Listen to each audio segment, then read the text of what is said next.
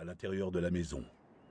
Morgane rentra et sourit à la femme, grande, les cheveux élégamment coupés au carré, des lunettes demi-lune sur le bout du nez. Un cardigan jeté sur les épaules, elle se tenait derrière le comptoir ancien. Bonjour, dit Morgane. je vous ai descendu ma carte.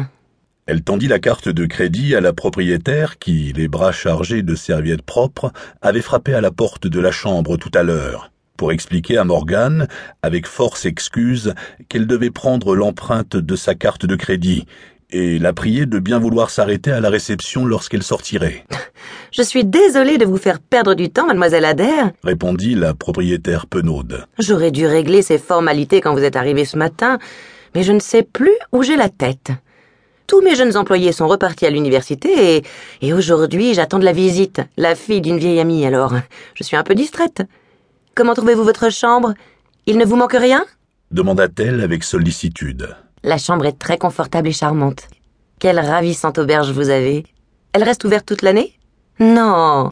En réalité, nous fermerons la semaine prochaine. Mon mari et moi, nous passons nos hivers à Sarasota. Ah, cela me paraît une bonne organisation. Oh, tout à fait. Quoique, je l'avoue, cet endroit me manque quand je suis loin. Je suis toujours contente d'y revenir. C'est votre premier séjour à Westbriar? Non. Et en principe, je loge chez mon ami, mais il m'a semblé que cette fois, il n'avait pas vraiment besoin d'une maison pleine d'invités. L'aubergiste désigna le paquet bleu pâle entouré d'un ruban blanc que Morgane tenait sous le bras. Je crois comprendre. Un mariage? Un baptême. Je suis la marraine. dit fièrement Morgane. Oh, félicitations.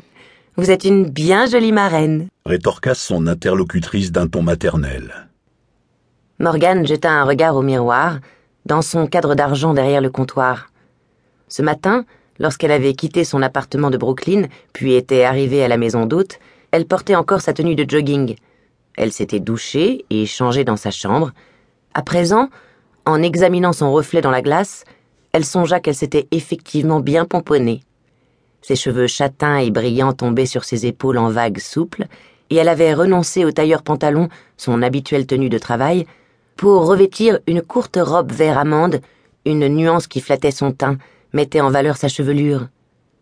La jupe en forme, elle, soulignait la finesse de ses jambes. Merci. C'est une journée importante. dit Morgane. L'aubergiste lui rendit sa carte en souriant. Un baptême. Vous pensez si c'est important? Eh bien, je vous souhaite une merveilleuse journée.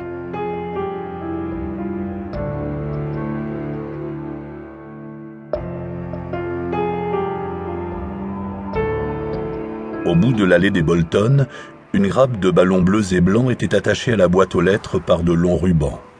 Des motifs enfantins, hochets, landaux et adorables nounours ornaient les ballons qui dansaient dans le vent d'automne. Les feuilles éclatantes des grands arbres du jardin accompagnaient leur danse et tombaient en tournoyant sur la pelouse tout en longueur. Le chat gris de Claire, Dusty, assis sur le perron du cottage au mur recouvert de bardeaux de cèdre, observait à l'affût ce manège, prêt à bondir si une feuille avait l'audace d'atterrir à proximité. Le clair soleil dessinait des ombres mouchetées sur le gazon. Morgan poussa le portillon blanc et longea l'allée pavée menant à la porte. Dusty, à son approche, sauta de son perchoir pour se cacher dans un parterre de zinnia, sous la fenêtre, d'où il l'épia. Lorsque Morgan leva la main pour frapper à la porte, elle entendit le cri d'un bébé, faible et plaintif. C'était un bruit parfaitement normal, la preuve audible d'une vie à son début, d'une espérance. Pourtant, Morgan sentit aussitôt son estomac se nouer. Elle venait ici pour la troisième fois depuis la naissance, début septembre, de Drew, le fils de Claire et Guy. Lors de sa première visite, elle était arrivée avec des cadeaux, de l'énergie à revendre pour se rendre utile et une joie immense. Quel choc alors de voir l'angoisse dans le regard de sa meilleure amie. Je ne sais pas m'occuper de lui. Avait murmuré Claire qui paraissait exténuée, ses cernes pareilles à des taches de suie dans son visage blafard. Quoique ne connaissant rien au nourrisson, Morgane avait noyé Claire sous un déluge de paroles rassurantes et assumé le maximum de tâches, notamment se lever la nuit pour consoler le bébé. Sa deuxième visite avait eu lieu quelques semaines plus tard, quand Guy, un chef traiteur que l'on engageait pour les plus grandes réceptions des Briars, lui téléphona. Il était paniqué.